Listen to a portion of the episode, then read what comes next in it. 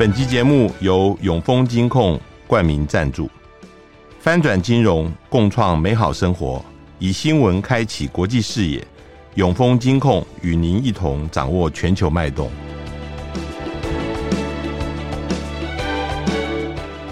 大家好，欢迎收听联合开炮，我是郭崇伦。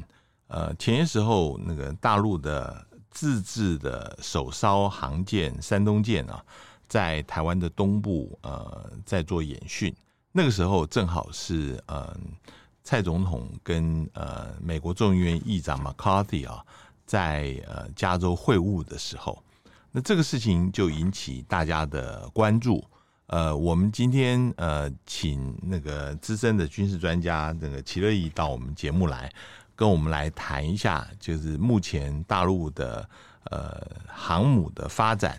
以及他最近的一些呃演练的相关的情况。乐意你好，主持人好，还有各位听众大家好。呃，我刚刚提到啊，就是说，呃，首先山东舰呃这一次在台湾东部做的这个呃演练啊，嗯、呃，现在目前有两个说法，有一个说法是既定的一些科目啊，之前就宣布他准备要到这个地方来做演训，但是也有人讲说。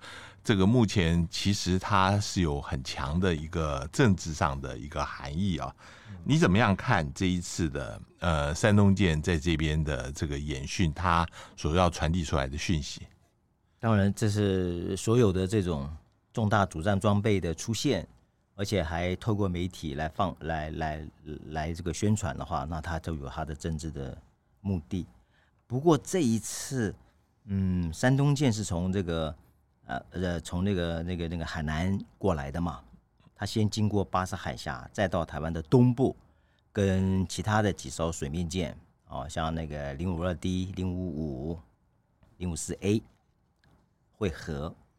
呃，这中间这就产生两种看法，就是说，他从三亚从那个南海过来过巴士海峡的时候，编队很单薄。只有两艘水面舰，一个是零五四 A，大概是柳州号；另外就是九零一的大型补给舰。嗯，这个是不是航母该有的这个编队形式？水面舰它很少。然后到了台湾呃东部海域，大概三百多公里，那个时候开始才跟，那时候也有在几天前就已经在那边。这个这个巡航执行任务的零五二 D，后来又加入了一艘零五四 A，后来零五五大区它也有出来，比较算是比较完整。后来整个水面舰这样加起来大概有五五五，总共有大概有五艘，加上航母是六艘，就相对完整。啊，有人分析是说，哦，这是这个呃分进合集啊，航母这样子，哎。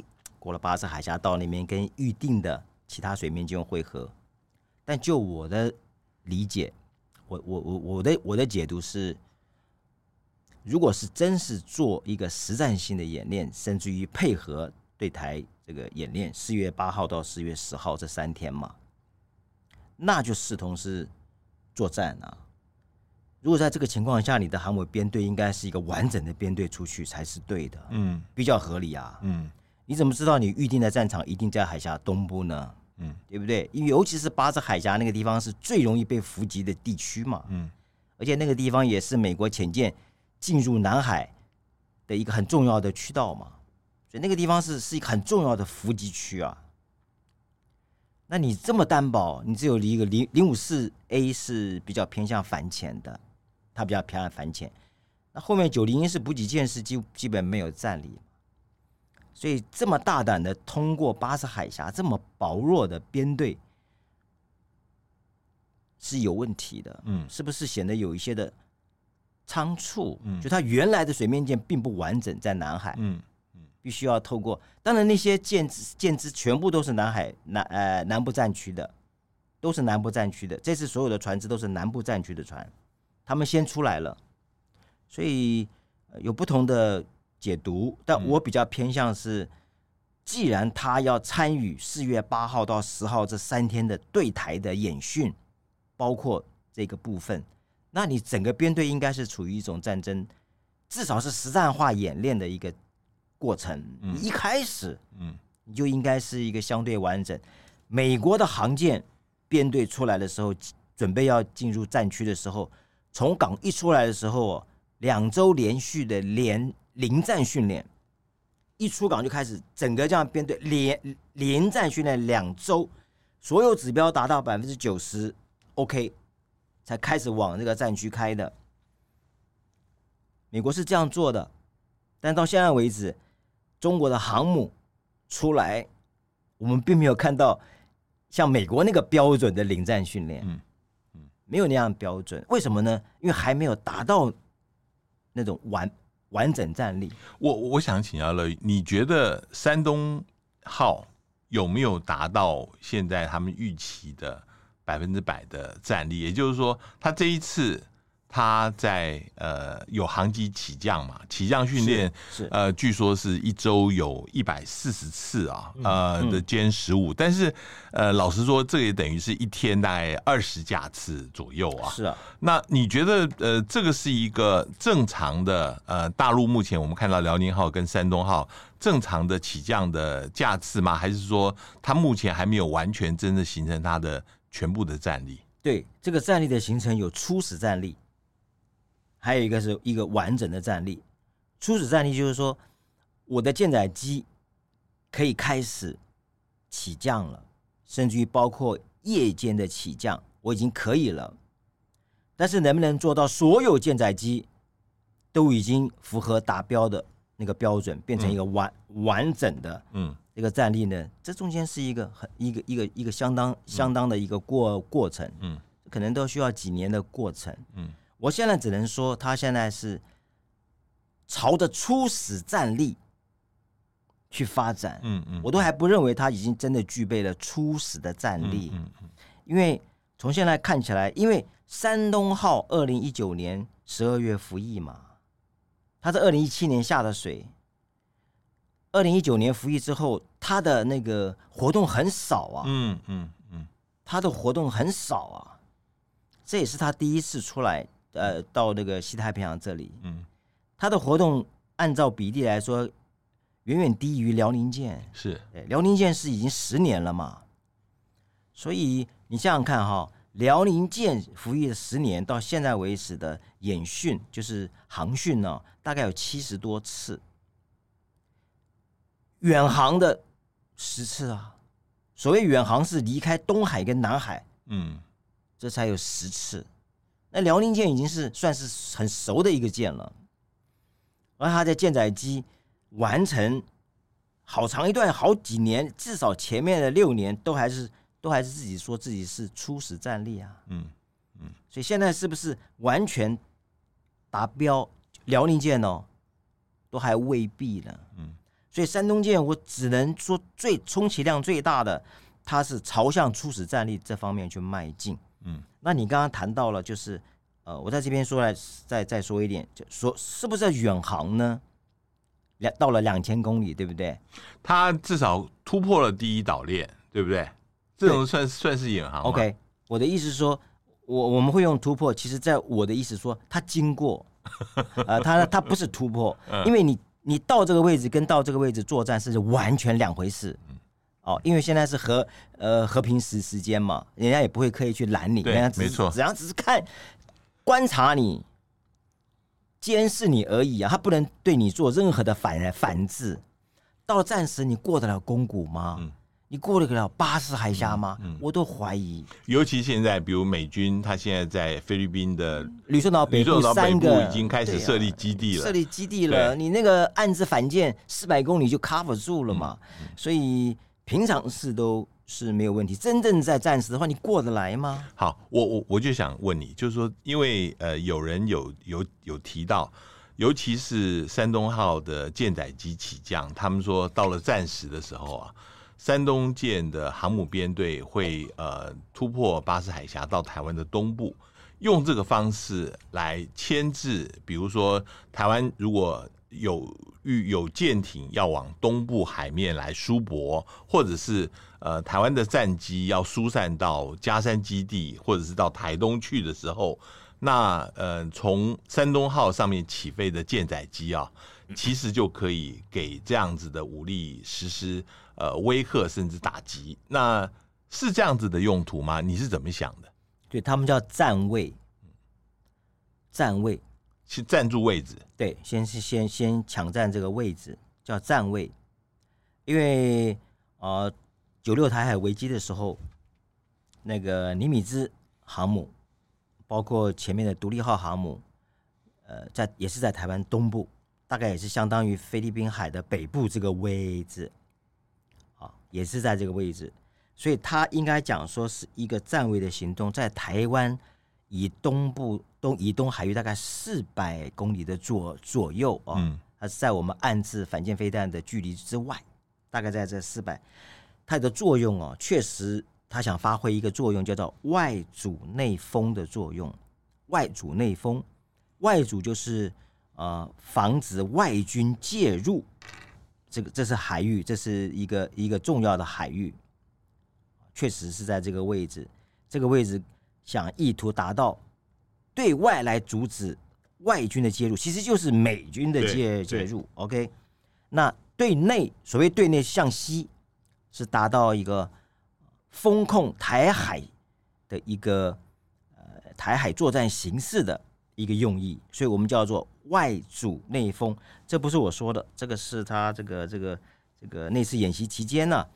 他们解放军上央视受访的时候，呃，有一个女的海海军的，他就用这个词“外阻内封”，啊，好，然后呢，形成对台湾东西夹击之势，嗯，啊，东西夹击，因为西部解放军呃，那个呃，共军已经在那边活动了嘛，那东部的话呢，不但是形成东西夹击，因为它舰载机可以可以起飞了嘛，嗯。对台湾东部的这个战力保存区可以构成威胁，它还有一个作用，就是在台湾东部海域也有共军的呃兵力，包括它的空军跟它的水面舰、嗯，潜舰可能都有，嗯，所以航母在这个位置呢，第一个形成东西夹击之势，第二个就是为友军，就是他们共军在台湾东部的这些友军海空兵力来做掩护。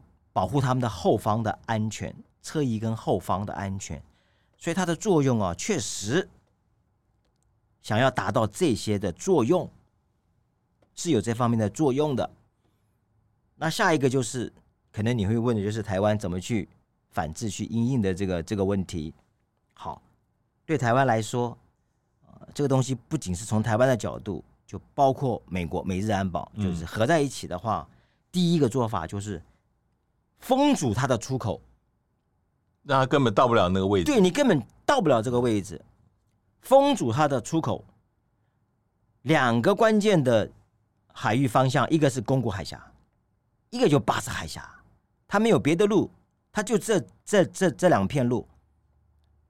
宫古海峡这个这这这这一边呢，是最近五年以来，从二零一五年之后，美日安保就开始强化了。日本的西南岛屿的防防防防卫了，监视部队都已经进来了。对，现在那个呃地对舰的飞弹也开始也开始进来了，嗯、岸置的反舰飞弹、远程的也要也要进来了。哦哦，监侦设备也要也要进来了。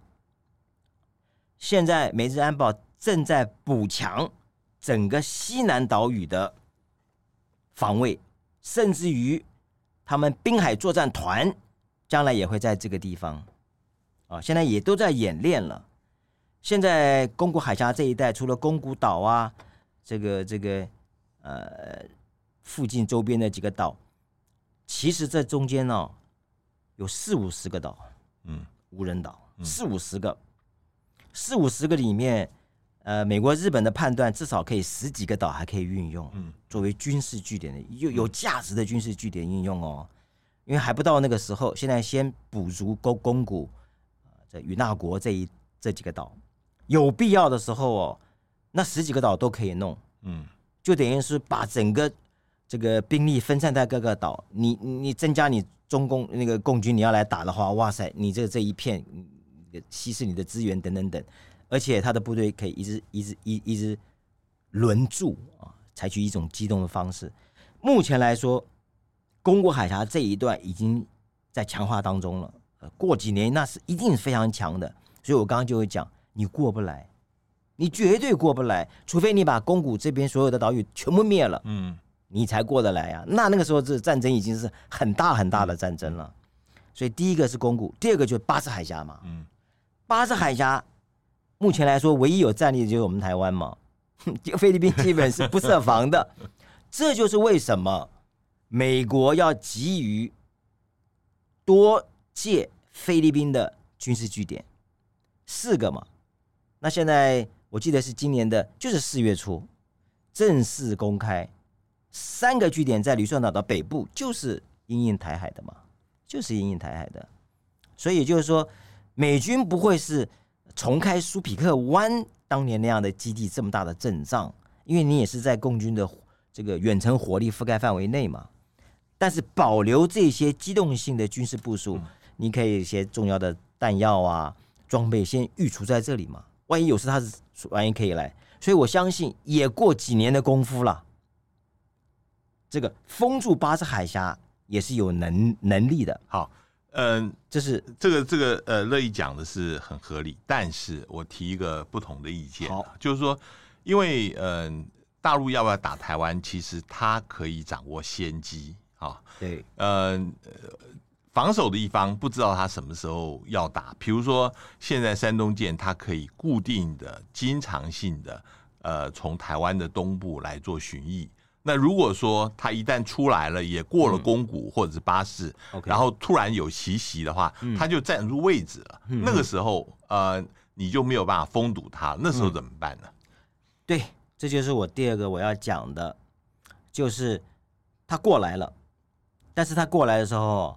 我们绝对知道他的这个行动，下一步的动作是不是要有事？因为他一定是一个非常完整的一个编队，而且那个部队完全是，你一定他的那个通讯频率会大的不得了。嗯，没错，所有的部队要在这里集结，他如果要有动作的话，那就不是现在一般动作，那那种震后是很清楚的。嗯，我们就知道说，哦，你也不能拦他，反正他也没打，但我们一看这个架势，嗯，哦，他可能有军事动作，嗯，那我们就已经有预警了，对吧？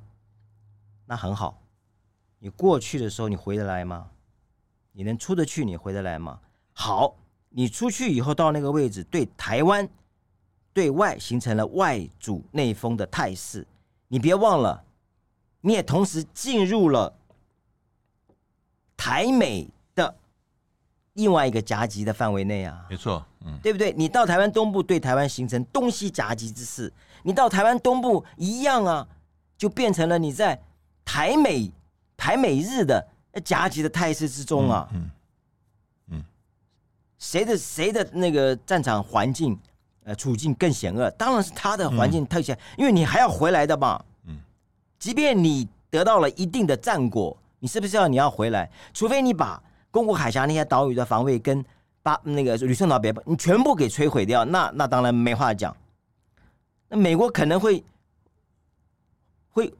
会看到这样的形势发生嘛？嗯，对不对？那个时候反而变成什么？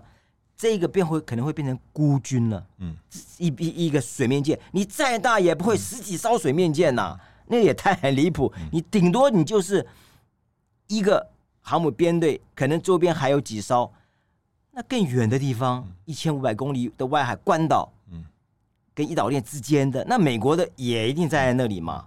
那日本一定扮演一定的角色嘛？那我们台湾也有我们台湾的角角色啊，所以你那个时候你等于应，你等于应付的是谁？你应付美日台三方哎、欸，美日台三方都不能解决你这个 岸上不可能的事嘛。所以，所以我就要问你，因为在呃山东舰在做演练的时候，那时候美国的尼米兹号也在附近。当然有一个说法是，他才刚刚在朝鲜半岛。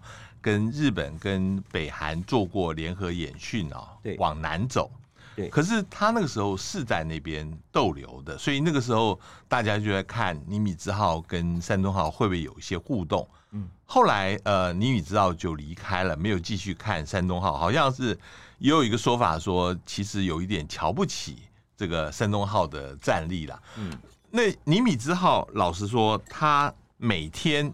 这个舰载机出击有一百二十次，山东号只有二十二十架，这个里面它的战力相比来讲差太远太远了啊！是，是不是？呃，以目前的情况来讲，呃，山东舰这个整个的航母呃战斗群跟美国尼米兹号是不堪一击的，能不能这样子说呢？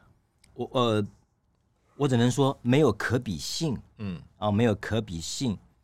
从几个大的原则我们来看，再再来看那个舰载机的起降啊，它最近的表现。第一个，你动力，美国的航母是这个这个核动力的，力它这个燃料是没问题的。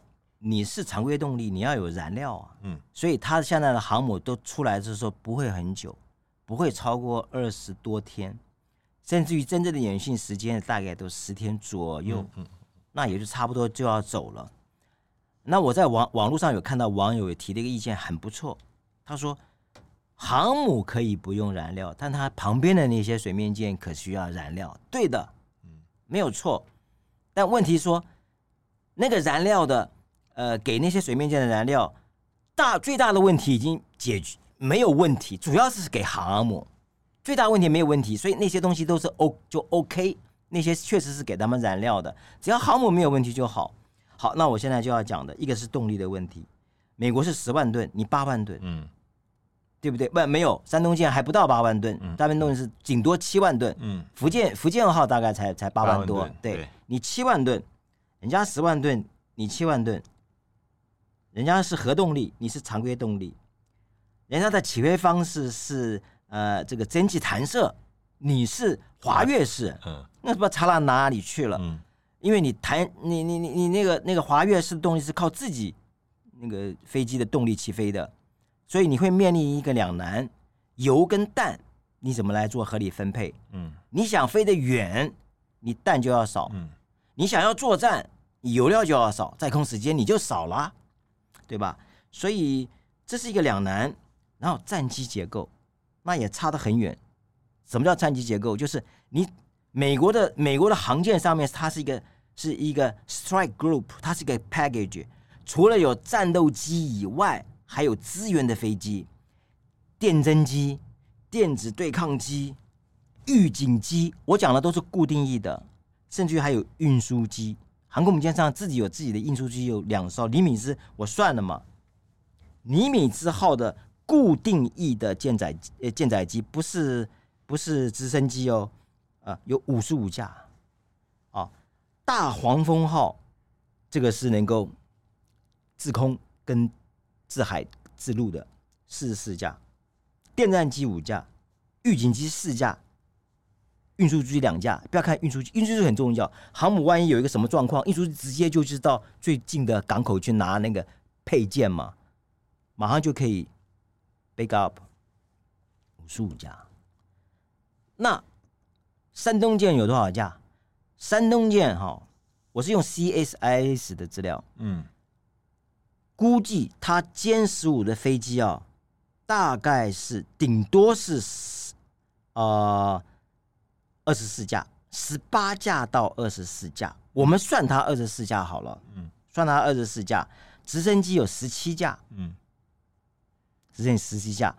那它现在因为它的空间增加了百分之大概十七十八，就是比辽宁号的那个空间增加嘛。因为后来它是自己建造的这个山东号，对对，对。但是吨位吨位大概差个几那个几千吨。重点是它的舰岛是往后移了，嗯、就是离开了那个起降机，所以那边的空间就出来了。甲板上的空间，对，嗯、有人说它增加了百分之五十，所以呢，他们是怎么算的？就是二十四加十二，就是你的空间多了百分之五十嘛，嗯、那就。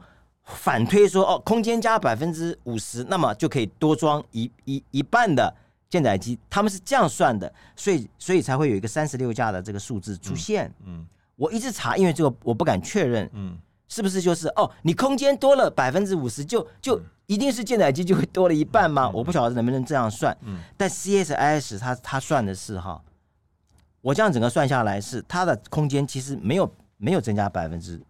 五十，开玩笑，嗯、哪有会怎么可能增加百分之五十？你只是多了，你还不，你你你那个那个排水量还不还都没有比它多一一万吨嘛？因我看到的资料是不到百分之二十，那 CSIS 认为说，它可以如果再多多装的话，可以加四架固定翼飞机。那我这样反算的话，大概是百分之十七，这个是合理的。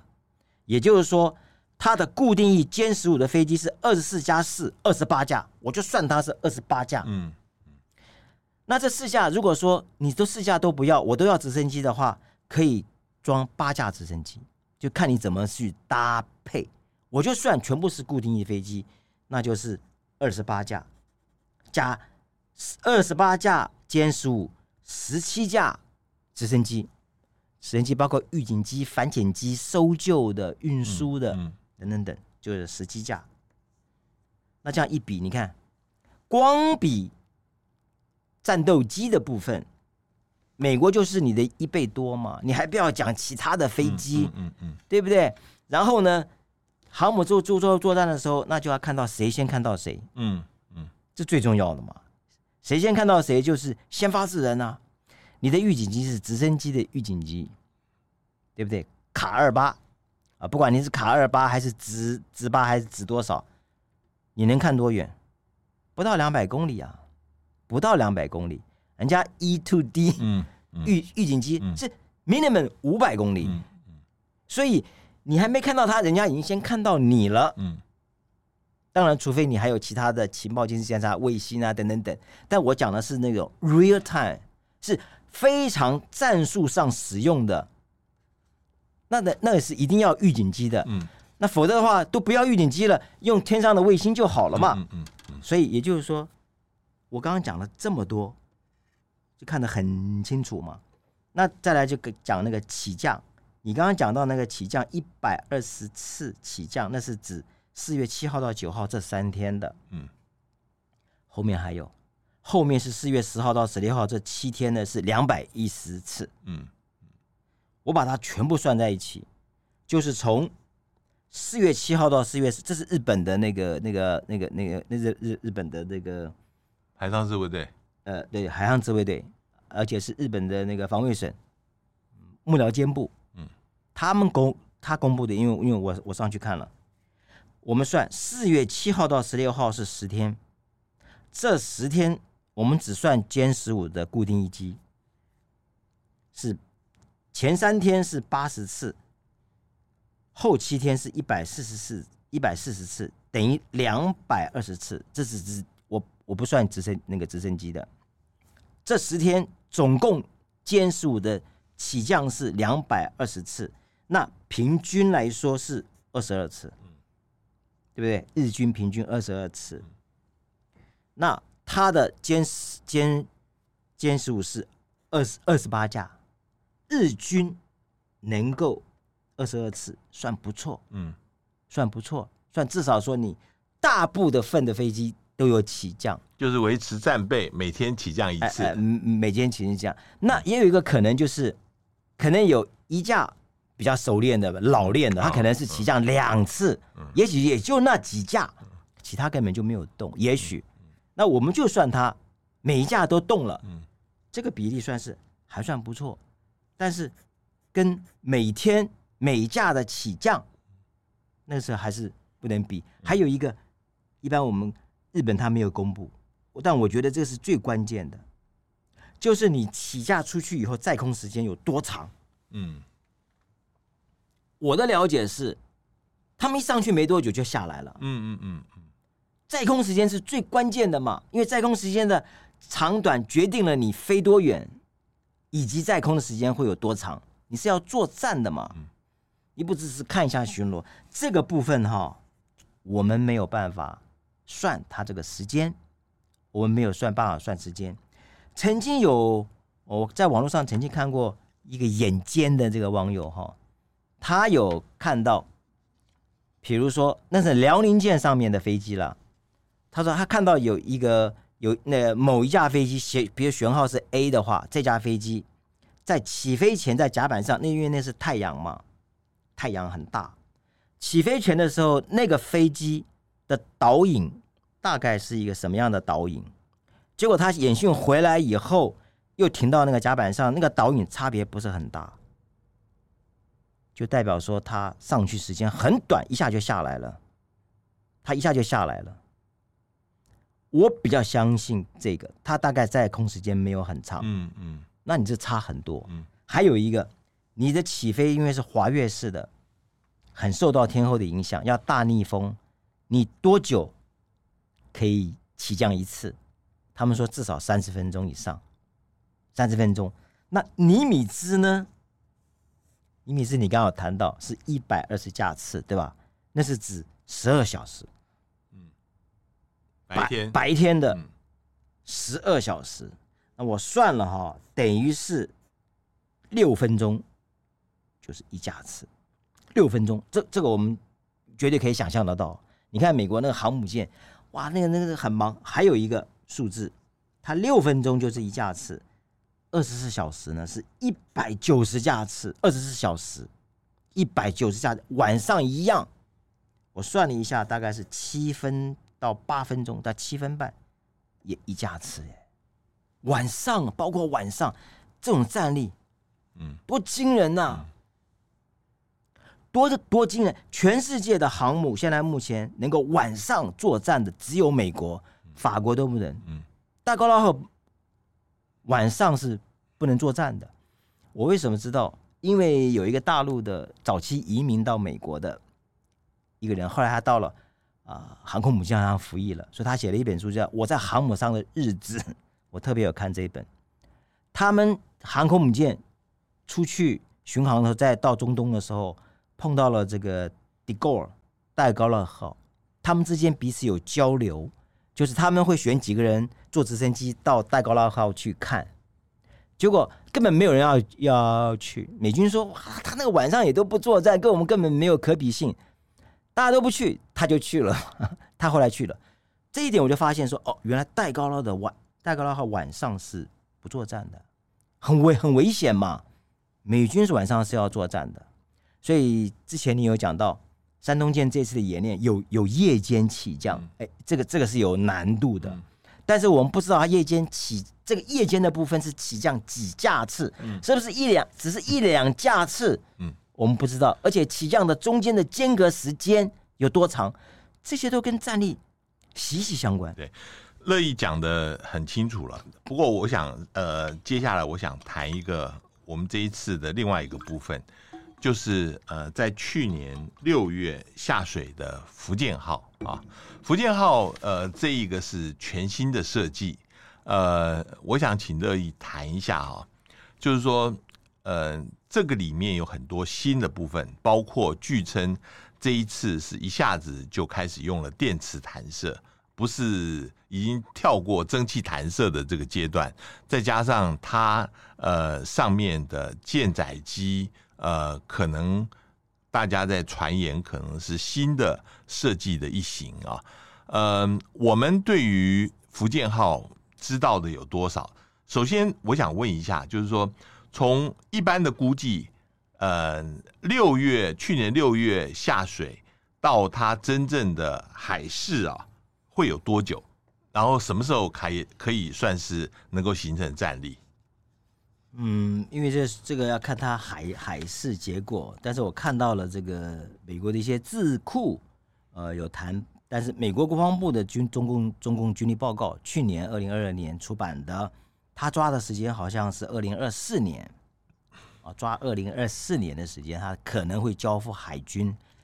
交付海军不代表说他就有战力，他的战力是要到海军去培养的。是是 是，只能他只能证明说这个船没问题。嗯啊，所有的这个这个里面的内部的结构完全没有问题。一西装结束有海事了，有没有战力是你海军后续要要来 run 的。那那个时间是一个长的时间。他们抓，我看那个中国军力报告是抓二零，我如果记得没错是二零二四年，有的人抓二零二五啊，甚至于更长。但他这艘舰呢，首先它是八万吨，美国的福特级是还是十万多十十万吨嘛。最重要的关键，说实在的，还是要看动力，动力就是心脏嘛。你动力不够，你就跑的。跑不远，而且你也跑不快。嗯，那福特那现现在有一个重点，就是在于它是常规动力却却用电磁弹射，它的电从哪里来？嗯嗯，对不对？它的这个电从哪里来？我后来哈，呃，去查，查到我现在能讲的只是我懂的部分，下面就是我不懂不懂的不不懂的部分。它是用的是一种全电的推进的系统，全电操作系统。按照中国自己的介绍，特别是那个啊马伟明，呃海一个海军少将，马伟明啊啊，比如说电磁弹射器的专家姓鲁，叫鲁军勇。这两位是比较重要的。那我看了一些他们的相关的资料，讲说这个全电推进的系统啊，叫做综合全电力的这个推进系统，它用的是中压直流电。这个我就不太懂。那我想，美国难道没有吗？美国有，美国也用全，也曾经要用全电系统。美国用的是中压交流电，一个直流跟交流。我说实在，我就不太懂。那有一点就是，中压交流电，美国曾经是有用过，后来就不用了。它是供电的连续性不高，用这种方式，供电连续性会不高，中间可能会会出一些情况，那这就这个可靠性就很低了，所以美国就不用。那中按照中国的讲法说，中国说我克服了这个，我不走这条路，它是走中压直流电，就克服了这个问题，所以在运用上好，这个完全是 中国单方面的说法。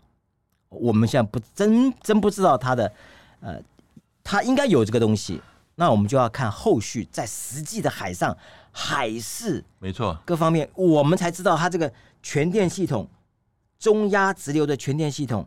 那可靠性究竟高不高？我稍微插一句哈，航母哈，我查一下航母，美国美国做的福特福特级别的航母有三十七项的特征参数，三十七项，它列了三十七项，每一个权都有它的权重，权重就是按照它的比例的大小，比权重越大，代表说越重要。我查了，我查了前面五项权重，一个航母，美国人怎么看的啊？这个航母有没有战力啊？前五项跟我们想的都不一样。你知道第一项就是可靠性，占零点八，权重占零点八。可靠性就是你整个舰体的开出去作战，它要可靠。第一个就考验了中国的全电力系统，你可不可靠？我们不知道，我们也不不捧它，也不唱衰它。那就要实践的要来证明，第一个可靠性，第二个是对外的通信，第三是内部通信，第四全天候能力，第五是数据管理。我们想象的那种打击的那些东西啊，都是排到后面，因为对他们来说那是基本要要有的，基本要有的。我我以为是哦，这个这个这个这个这个舰载机的战力有，它是排在后面。因为那是一定要有的，然后弹射的回收也排在很前面，然后飞机的调运调配占百分之零点六，所以我发现，我发现美国的航舰他们的这个关键指标三十七项非常重视软体的部分，非常重视的软体的部分，那我就不知道中国在做这件事情的时候，他们是是基于是基于什么？我。昨天晚上我还看了一篇文章来比较福建舰跟福特舰啊，呃，有有有有一句话我觉得很值得参考，就是福特号，美国的福特号是根据自己的经验来建航母的，而且是基于实战的理论跟实际操作，这是美国航母做的，六十年来的经验，他们觉得他们要这样做。中国呢是 follow 是借鉴别人的航舰来做，而且没有实战理论基础的，所以他所做的这个舰适不适合他，我们不知道，他要自己去测。美国在这个基础上，福特号是二零一三年下水，二零一七年服役，一直到去年才二零二一年才完全通过战系认证，差四年多，而且状况不断。过去的四年以来，福特号都一直在处理这些故障的东西，不达标、不达预期，一直在修，包括起降机啊各种的，到。二零二一年才通过战系认证，中间隔了四年。你想想看，二零一三下水，美国是到了四年服役，再过四年才通过认证，前后八年。嗯，也许标准不一样。那我们从这里反推到福福建舰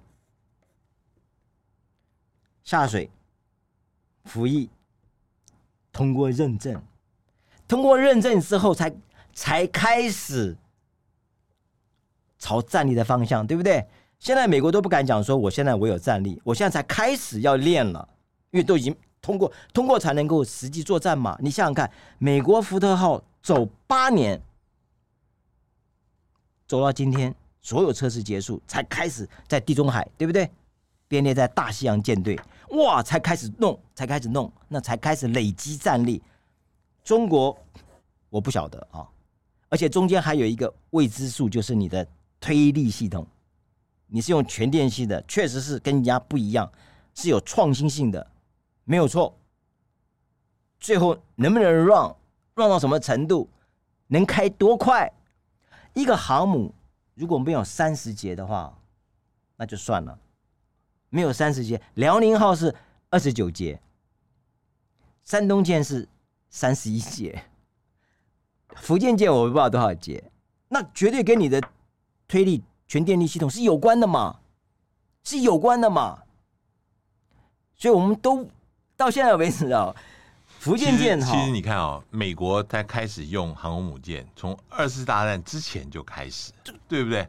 那累积了快要这个八十几年、九十年的，百战，连连他这个最新的福特号都。经过了八年，你台呃你你中国大陆现在前面只有用过两艘啊，这个而且这个整个整个的设计原来是从俄罗斯来的，好吧？你说现在你的福建舰是完全自己设计的，但是这个东西实在跳得太快了，你知道这里面很很很多的危险性，而且我觉得大陆最大的危险就是说，万一出了大大的差池啊，大家都不敢承认，你知道吗？就将错就错就用下去了，你知道。还有一个就是，呃，福建舰算是零零三嘛，哈啊，算是算是算是算是零零零零三型的，有有就是美美国专家了，但我也不认为他讲的这是要唱衰中国，他只是讲一个客观的规律。他说哈，任何想要走路的人，任何想要走路的人都必须从爬开始，嗯，这是规律啊，你不可能是。很天才啊！就一下跨越好几个技术的门槛，弯道超车，在有些技术层面上是你是弯不了道的，嗯你非得要经过那个程序不可，一定的，否则你要倒霉，走捷径会倒霉的，你知道？好，这是一件事情。还有一个就是中国的航母在 run 航母的经验呢，十年，我们算它辽宁舰下水，呃呃服役二零一二年，就是至今。刚满十年，只有十年，它所累积的所有的知识、理论运用，应该讲说刚刚起步不为过吧？刚刚起步吧，刚刚起步，还在爬的阶段，一下就搞一个先进的玩，一个小孩子要玩玩玩具一样，以前玩很简单的，你现在一下子过了一个门槛，那我们当然不能说你你玩不起。你可能可以玩得起，但我相信，我们假设你玩得起，但肯定是要有相当的时间来做这件事情。而且我甚至认为这个时间要比美国长，因为美国本来就已经航母，它已经很熟了，它只是弹射的这个这个技术大幅的精进，其他来说它都是非常熟的了嘛。那是对你中国来讲，原来你是华耀的，这一次弹弹看，就是弹射，你弹弹看。会不会散了架了，或是怎么样？你功率怎么来调整？电磁弹射有一个最大的特色是什么？就是它弹射的功率可以灵活可控。我查资料是它弹射的功率可以从两百公斤一直到四十五吨，所以各种形态的飞机它都可以弹，包括从无人无人机呃到电侦机，对，全部都可都可以。那现在的蒸汽弹射，对不起，两百公斤是不能弹射，一弹就要散掉了，是不能弹，因为它功率不能调整，这太重要了。这太重要，因为功率可以调整，所以它的载荷可以增加百分之十五。这十五差很大。如果这十五全部用在燃料的话，用料的话，那个飞的距离可以增加三分之一，哎，载空时间可以增加三分三分之一，哎，那个战力会很明显的。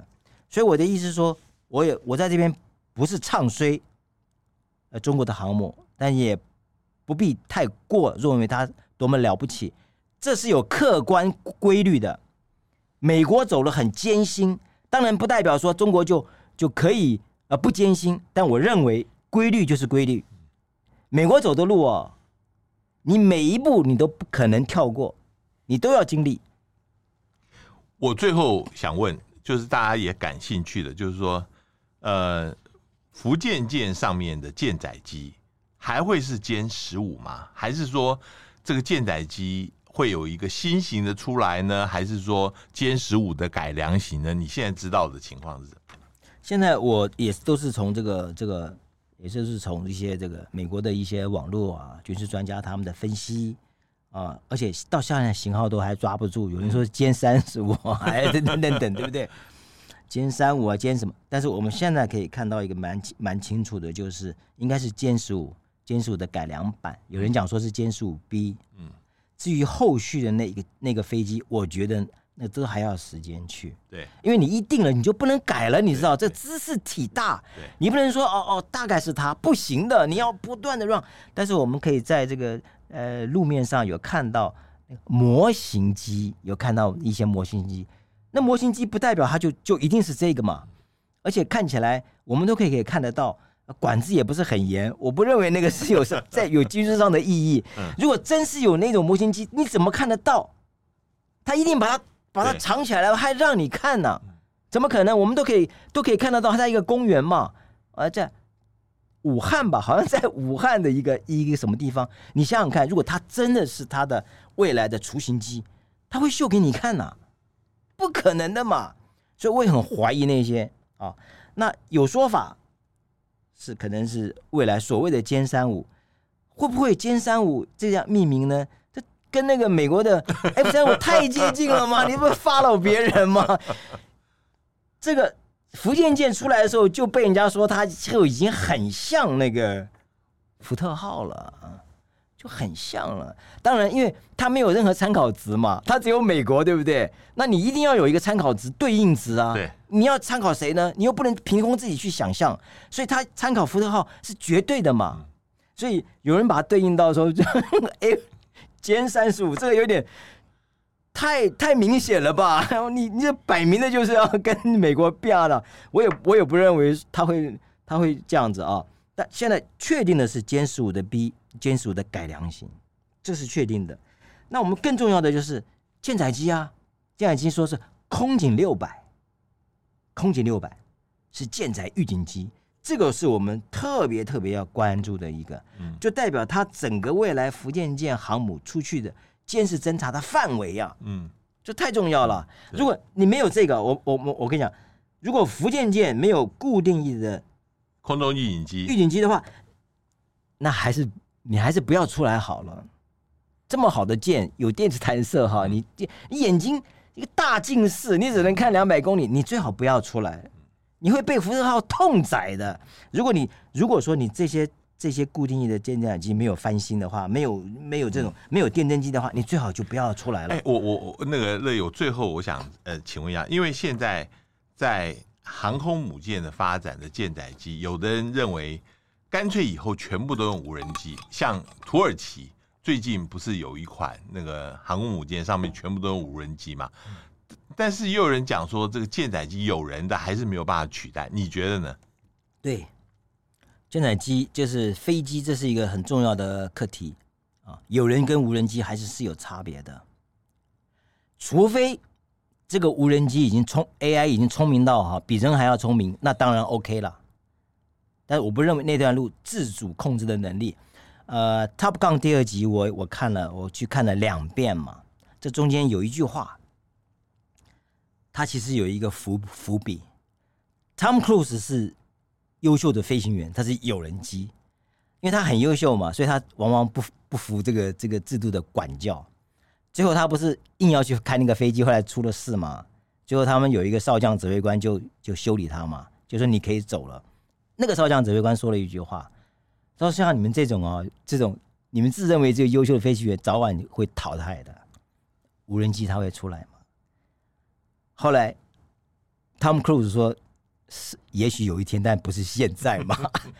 我记得很清楚，也许有一天，但不是现在。这个差距，我觉得是蛮有相当距离。无人机，除非你能做到自主控制的能力，跟人一样，那没那没那没问题。否则的话，我觉得会有时间。